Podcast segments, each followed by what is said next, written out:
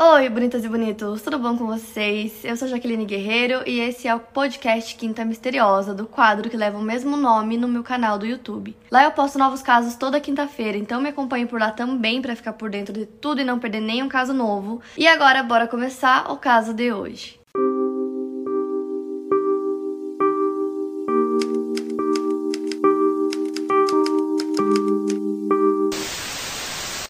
Ritter nasceu no dia 13 de maio de 1989 em Lawrence, Massachusetts, nos Estados Unidos, uma cidade que pertence ao condado de Essex e, segundo o censo realizado em 2018, tem pouco mais de 80 mil habitantes. Sua família era cristã e bem estruturada, seus pais eram Thomas e Peggy e ela tinha uma irmã mais nova chamada Laura e um irmão chamado Daniel. A Collins se formou na Andover High School em 2007 e cursou seu ensino superior na Assumption College, uma faculdade particular católica que ficava em Worcester, em Massachusetts, e fica a pouco mais de 85 quilômetros de Lawrence, onde sua família morava. A Collins se formou em 2011 em matemática e psicologia com especialização no ensino médio. O sonho de profissão dela era ser professora. Depois de se formar, ela se tornou professora de matemática na Denver's High School, que fica a quase 30 quilômetros de Lawrence. Ela trabalhava como professora nessa escola e também fazia mestrado na Salem State College. A Colin é descrita como uma pessoa feliz, com um coração muito bom, além de ser muito inteligente. Ela se esforçava para que seus alunos entendessem o conteúdo e gostassem tanto quanto ela de matemática. Ela também era ativa em suas redes sociais, como por exemplo o Twitter, que ela usava para interagir com os alunos e também oferecia suporte e orientação para eles. Inclusive, ela era uma professora extremamente querida pelos alunos, ela realmente criava um laço com eles. Muitas vezes ela ficava até mais tempo na escola para auxiliar os alunos que tinham dificuldade na disciplina dela. Então, às vezes, ela praticamente era uma tutora para eles. No dia 23 de outubro de 2013, ela pede para um aluno que havia recém-chegado na cidade, vindo de Clarksville, no Tennessee, chamado Philip Crism, que ficasse depois do horário da aula para que eles pudessem conversar. O Philip era um garoto tímido e, segundo outro aluno da classe que também ficou depois da aula, é, a professora tentou iniciar uma conversa sobre as diferenças entre a comunidade em que o Felipe morava e a comunidade atual, comparando as duas, e parece que ele ficou chateado. A Colin percebeu que o assunto não agradou muito o Philip, então ela tentou conversar sobre outros assuntos. Falando um pouquinho mais sobre o Philip, ele nasceu em 21 de janeiro de 1999 em Clarksville, Tennessee. Filho de Stacy e Diana Crism, ele tem uma irmã chamada Isabella. O Philip tinha entre 9 e 10 anos de idade quando sua mãe Diana decidiu deixar o seu pai porque ela estava cansada da infidelidade dele. Então ele, a mãe e a irmã se mudam de Clarksville para Pompano Beach, na Flórida. E lá eles moravam próximos do pai da Diana, que se chama Eduardo Barbieri. Inclusive, o Eduardo nasceu no Brasil e ele disse que ele e o neto compartilhavam o amor pelo futebol. E ele também falou que o Felipe era muito quieto que é uma coisa que a maioria das pessoas falavam sobre ele, que ele era um jovem muito quieto, muito na dele, mas ninguém falava sobre comportamento violento ou explosivo vindo do Philip. Então, às 2h54 do dia 22 de outubro, as câmeras de segurança do colégio filmam a Colin saindo de uma sala de aula e indo até o banheiro. Menos de um minuto depois, o Philip deixa a mesma sala e ele é filmado pelas câmeras indo em direção ao banheiro feminino, no mesmo local que a Colin tinha ido. Ele estava usando calça jeans, tênis e um moletom azul. Ele também colocou o capuz do moletom na filmagem, dá pra ver. E ele tá usando esse capuz de uma forma que tá quase cobrindo o rosto dele inteiro. O Philip entrou no banheiro, atrás da Colin. Ele colocou luvas nas mãos enquanto ele entrava. E aí ele retirou do bolso um estilete. Ele segurou a Colin por trás e acertou vários cortes na garganta dela. No total, ele cortou a garganta dela 16 vezes. Depois disso, ele abusou dela de maneira brutal. Quando ele estava vestindo as calças dele, meio que terminando o abuso, uma outra estudante entra no banheiro, mas ela sai rapidamente porque ela acreditava que tinha alguém se trocando lá dentro. Ela não percebeu o que estava acontecendo. Essa estudante disse que viu as costas de uma pessoa que parecia estar trocando de roupa e que essa pessoa estava sem roupas na parte de baixo do corpo e que tinha algumas roupas no chão. Depois o Felipe é filmado saindo do banheiro e ele parece muito calmo, mas uma das mãos dele está ensanguentada. Apenas 10 minutos depois, ele retorna ao banheiro, já vestindo roupas diferentes. Isso quer dizer que ele trocou a roupa, né? Ele tinha levado outras roupas na mochila. Então ele troca o moletom azul por uma jaqueta vermelha. Lembrando que tudo estava acontecendo num horário que tinham poucas pessoas na escola, porque já tinha acabado o horário escolar.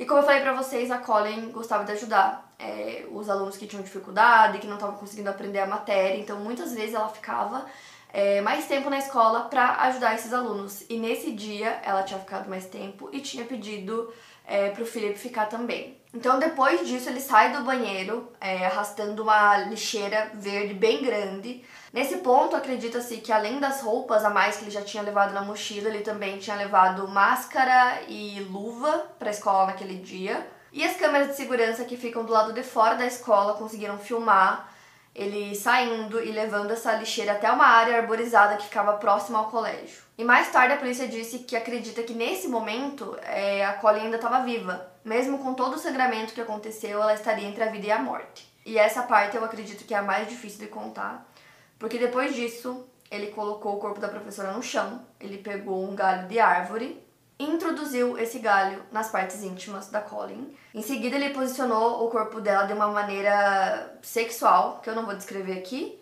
E aí ele deixa um bilhete na cena do crime que dizia I hate you all, o que significa, em tradução, eu odeio todos vocês. Depois disso, ele deixa o local andando é, com as calças sujas de sangue. O Philip também roubou o cartão de crédito da Colin e a identidade dela. E aí depois que tudo isso aconteceu, ele usou o cartão dela para comprar comida no fast food e para comprar ingresso pro cinema. E aí o pai da Colin, quando percebeu que já tinha passado do horário dela estar em casa e isso era um pouco estranho, decidiu ir até a escola para ver se estava tudo bem. Chegando lá, ele não encontra a filha, então ele imagina que naquela altura a Colin já estaria chegando em casa. A mãe do Philip também é, sentiu a falta dele em casa, percebeu que já estava um pouco tarde, então ela liga para a polícia e relata o desaparecimento do filho dela. E a Colin é, tinha 24 anos de idade e o Philip tinha 14, tipo, apenas 14 anos. Então a polícia começa a procurar pelo Philip e era pouco depois da meia-noite, a polícia encontrou ele caminhando em uma rodovia. O patrulheiro que encontrou o Philip foi o Neil Hovey. O patrulheiro que encontrou o Philip foi o Neil Hovey e ele encontrou ele em Topsfield, que é uma vila do condado de Essex, que fica mais ou menos a 9 quilômetros do colégio onde o crime aconteceu. Quando o policial abordou o Philip, ele começou a fazer algumas perguntas para ele e ele respondia sem fazer contato visual. Então o policial começou a temer um pouco pela própria segurança, decidiu revistar o Philip. Ele disse que não tinha carteira de identidade, mas o policial percebeu que ele tinha alguma coisa no bolso que parecia muito uma carteira de identidade, provavelmente era da Colin. E aí ele também percebeu que tinha um objeto de mais ou menos 5 centímetros, que ele não sabia dizer o que era, mas que ele achou que poderia ser alguma coisa perigosa. Então ele decide pedir reforço, e o policial que estava de plantão era o Joseph de Bernardo. Então ele vai até o local, e quando ele chega lá, eles decidem olhar o que tinha na mochila do Philip. Eles perguntam para ele antes o que tem na mochila, e ele diz que tem itens de sobrevivência. E antes de revistar o que tinha dentro da mochila, eles pediram pro Felipe tirar todos os itens que ele tivesse nos bolsos, da calça, da blusa. Então ele tira tudo e entre esses itens está a identidade da Colin. E aí, nesse momento, ele fala o nome dele, então ali o policial percebeu que realmente era o Philip, até então ele não sabia se realmente era ele, né? Porque eles estavam procurando por ele. Então ele pensa que, bom, encontrei ele, né? Tava desaparecido, a mãe dele vai ficar feliz, que o filho tá bem. Porém, eles estavam um pouco preocupados porque eles encontraram, e na verdade não era identidade, gente, era uma carteira de motorista da Colin.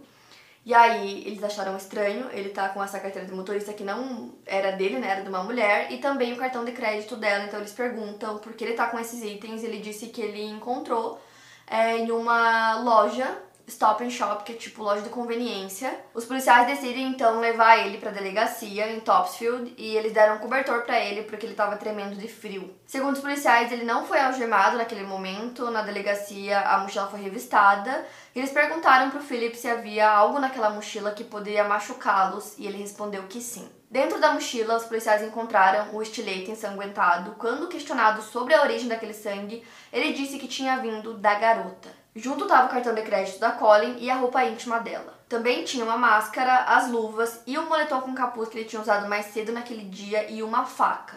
A mãe do Philip foi avisada que ele tinha sido encontrado, então ela foi até a delegacia e ficou lá com ele, mas ela ficou extremamente chocada com toda a situação porque os policiais explicaram que todos aqueles itens foram encontrados dentro da mochila dele. Então, na mesma madrugada do dia 23 de outubro, o Philip prestou depoimento ao tenente Norman Zook e outros policiais. No depoimento, ele diz que durante a conversa com a professora, ela utilizou uma palavra que deu gatilho para ele e ele ficou com raiva Entretanto, ele não disse qual foi essa palavra que ela usou. Segundo o sargento Philip Tansey, que estava presente junto com o tenente, no depoimento o adolescente descreve que utilizou um golpe de karatê para nocautear a Colin. Ele colocou a mão na boca dela e descreveu que arrastou o estilete pelo pescoço dela. E segundo ele, essa primeira tentativa não rasgou a pele dela, então ele realizou um segundo ferimento. E segundo ele, esse ferimento teria matado. Ele desenhou dois mapas e entregou para os investigadores para que eles pudessem encontrar o corpo da Colin e também o local onde ele teria jogado o telefone dela, que seria atrás do cinema. Quando os policiais perguntaram se ele tinha cometido abuso, ele disse que não.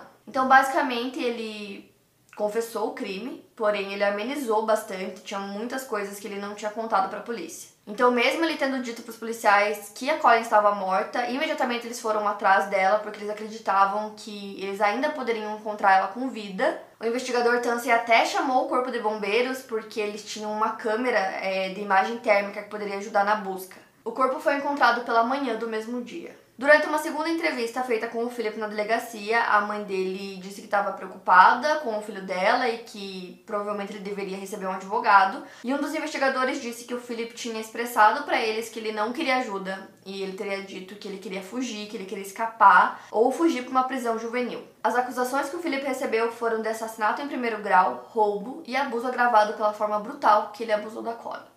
Foram prestadas várias homenagens para Colin na igreja que a família dela frequentava, e nessa ocasião foram cerca de mil pessoas prestar homenagens a ela e cerca de 400 delas eram alunos. Quando o caso passou pelo Tribunal Distrital, o Phillips declarou inocente, mas o caso foi encaminhado ao Tribunal Superior e durante uma audiência que aconteceu no dia 4 de dezembro de 2013, novamente ele declarou inocência. Essa audiência durou cerca de 15 minutos. Em junho do ano seguinte, 2014, o Philip estava aguardando o julgamento na instalação para jovens do Departamento de Serviços Juvenis, na qual ele estava detido, e lá ele atacou, de maneira bastante semelhante a Colin, uma funcionária do local, e ele se certificou de que ele não estava sendo observado, que ninguém estava por perto, e depois que essa funcionária, que tinha 29 anos, entrou no vestiário, ele seguiu ela. Como ele não queria que ela percebesse que ele estava ali, ele tirou os sapatos para não fazer nenhum barulho. Então ele jogou a mulher na parede, sufocou, bateu nela e feriu ela utilizando um lápis. Ela começou a gritar e um funcionário ouviu os gritos dela e conseguiu entrar no vestiário a tempo de salvá-la. Por conta desse ataque, ele recebeu acusações de tentativa de homicídio por estrangulamento, agressão com intenção de homicídio, rapto, acusação de agressão e agressão com arma perigosa. O juiz do caso foi o David Lowe e ele queria divulgar para o público pelo menos a transcrição do interrogatório do Philip para ajudar as pessoas a entenderem a decisão sobre a moção de supressão de provas. Mas a defesa do Philip argumentou contra essa liberação, dizendo que se esse material fosse divulgado, seria muito difícil conseguir um júri imparcial. As audiências começaram em 2015 e ele foi julgado no Tribunal Superior de Salem. O Felipe foi julgado como um adulto, né? Lembrando que em 2013, quando o caso aconteceu, ele tinha 14 anos. E dessa maneira ele poderia pegar prisão perpétua pelo assassinato em primeiro grau. A promotora assistente de sex, Kate McDougall, disse que o Philip não conseguiu terminar o que havia começado no banheiro por ter sido interrompido por aquela estudante que entrou e logo saiu, e por isso ele teria levado o corpo da Colin até a floresta para terminar o abuso. Já a defesa dele argumentou ao júri que ele, tendo 14 anos, tinha cometido esse ataque durante um surto psicótico e que a professora já estava morta no banheiro antes de ser levada para a floresta. A defesa quis utilizar esse argumento para pedir ao juiz David Lowe que rejeitasse a acusação de abuso não natural. Na floresta, o Philip teria usado o galho de árvore para abusar da professora novamente, como eu contei para vocês. A defesa tentou argumentar que ela já estaria morta nesse momento, então essa acusação teria que ser rejeitada. E nisso entraram as testemunhas de defesa. E a primeira testemunha de defesa do Philip foi o seu avô, o Eduardo. E basicamente ele entrou para falar sobre problemas mentais que já existiam na família deles. E ele contou que a ex-esposa dele, chamada Joyce, ela ficava em casa cuidando das duas filhas mais velhas do casal. Na época, né, que isso aconteceu, ele disse que foi em 74 ou 75 e ele trabalhava num restaurante chamado Augustines, então ele ficava trabalhando lá e ela cuidando das filhas. Ele disse que um dia ele voltou para casa à noite e ele percebeu que a Joyce não tinha alimentado nenhuma das duas meninas o dia todo. Então ele começou a cortar umas laranjas para dar para elas e nisso a esposa fugiu. E aí ele disse que ela recebeu o tratamento de choque no Hospital Salem, onde ela foi levada depois que ela fugiu de casa. E aí Pouco tempo depois disso, eles voltam para o Brasil e ficam morando lá durante um tempo. E lá ele trabalhou como professor de inglês. Depois de um tempo, eles voltam para os Estados Unidos e eles trazem também a filha mais nova deles, chamada Diana. E aí ele conta que foi nesse momento que a filha mais velha do casal, chamada Michelle, começou a apresentar os mesmos sintomas da mãe. A promotora pergunta se esses sintomas incluíam comportamentos violentos e ele disse que não, que nenhuma delas eh, apresentou comportamentos violentos. E basicamente ele contou tudo isso para contextualizar que a família deles já tinha um histórico de problemas mentais eles queriam dizer que o Felipe tinha problemas mentais e que foi durante um surto psicótico que ele cometeu o crime. A defesa também quis argumentar que os policiais que abordaram o Philip na estrada não leram para ele os direitos que ele tinha e que eles não poderiam ter mantido o jovem em custódia. O advogado do Philip era o John Osler e, segundo ele, era inevitável que a Colin já estivesse morta no banheiro. Então, o Felipe não foi acusado pelo abuso agravado por conta do abuso que ele fez usando o galho de árvore. A lei do estado exige que para ser condenado por abuso, a vítima deve estar viva e Massachusetts não tem lei contra abuso de cadáveres. O caso foi encerrado pela promotoria no dia 30 de novembro de 2015 e nesse dia foi ouvido o depoimento de Anna MacDonald, a patologista forense responsável pela autópsia do corpo da Colin. No seu depoimento, ela traz pela primeira vez a teoria da promotoria sobre a motivação do Philip para cometer o crime. Ela disse que acredita que o homicídio aconteceu por motivação sexual. Durante a autópsia, ela disse que foi capaz de concluir que houveram duas causas da morte da Colin. A primeira delas foi asfixia e a segunda foram as 16 facadas referidas contra o seu pescoço, tendo três delas atingido vasos sanguíneos importantes. Segundo ela, não é possível saber exatamente o que matou a Colin, mas ela acredita que o Philip tenha asfixiado a professora antes de acertá-la com o estilete, porque seria difícil conseguir estrangulá-la depois do esfaqueamento.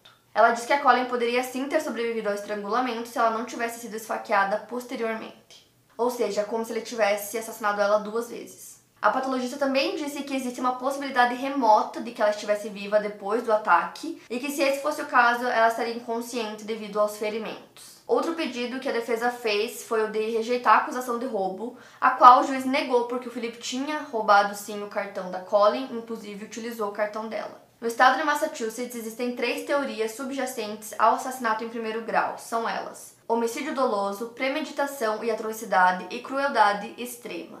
No caso do Philip, ele foi acusado dos três. O fato de que o Philip continuou ferindo o corpo da Colin mesmo depois de sua morte pode apontar uma compulsão juntamente com a incapacidade de manter o autocontrole. O que corrobora com a argumentação da defesa de que o adolescente agiu dessa forma por estar em surto de um transtorno psicótico. A defesa planejava chamar o psiquiatra forense Dr. Richard Dudley Jr. para testemunhar sobre como estava o estado mental do adolescente naquela data. Foi dito que o jovem estava passando, como eu disse, por um episódio psicótico e que ele estava ouvindo vozes quando cometeu o crime. O Philip foi submetido a diversos testes realizados por psicólogos especialistas da promotoria e alguns deles conseguem determinar se a pessoa está fingindo ser boa, ou seja, tentando parecer menos doente do que realmente é, ou fingindo ser má, ou seja, querendo parecer mais doente. A psicóloga doutora Nancy Hebben conduziu a maioria dos testes realizados no adolescente e concluiu que ele estava fingindo estar mais doente, ou seja, ele estava fingindo que o problema dele era bem mais grave.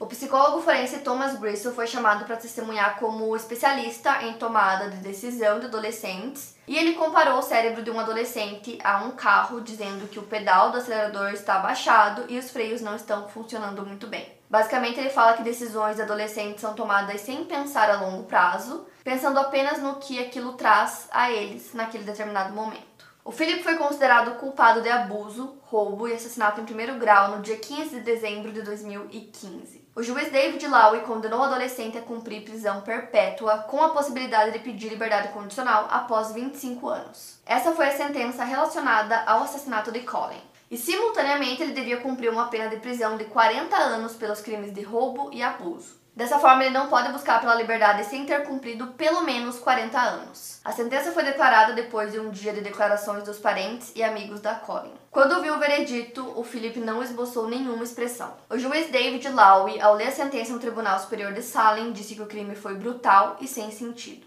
A sentença aconteceu no dia 26 de fevereiro de 2016. A família também disse que gostaria que não houvesse a possibilidade de liberdade condicional para o Philip, mas o juiz que deu a sentença explicou que ele deu a pena mais severa que a lei do estado permitia. O pai da Colin diz que o veredito é o início da justiça pela filha dele, mas que não é motivo de comemoração, porque ele explica que nunca vai ter justiça suficiente, porque a vida da filha dele foi tirada e que não tem como trazê-la de volta. O Felipe também enfrenta acusações por conta daquele ataque que ele cometeu à funcionária em 2014, mas ele não foi condenado nesse caso. Ele continua cumprindo sua sentença no Centro Correcional Souza Baranowski, em Shirley, que é uma prisão de segurança máxima. E esse é um caso que eu conheço já há muito tempo, eu lembro quando esse caso aconteceu. E é um caso extremamente chocante, porque o Felipe tinha 14 anos de idade quando ele cometeu esse crime. É, né, com a professora dele que queria ajudar ele, assim como ela ajudava vários outros alunos. E o que é mais doido para mim é que depois, né, de cometer o crime estar preso, ele atacou uma funcionária quase que da mesma forma que ele tinha atacado a Colin. Então, ele repetiu o crime, tentou repetir o crime, né? É, o que mostra mais uma vez que ele realmente tem que estar preso e deve ficar preso até o fim dos seus dias, né, na minha opinião. Para mais casos, siga o meu podcast. Lembrando que os casos novos saem primeiro lá no meu canal do YouTube. Obrigada por ouvir e até o próximo caso.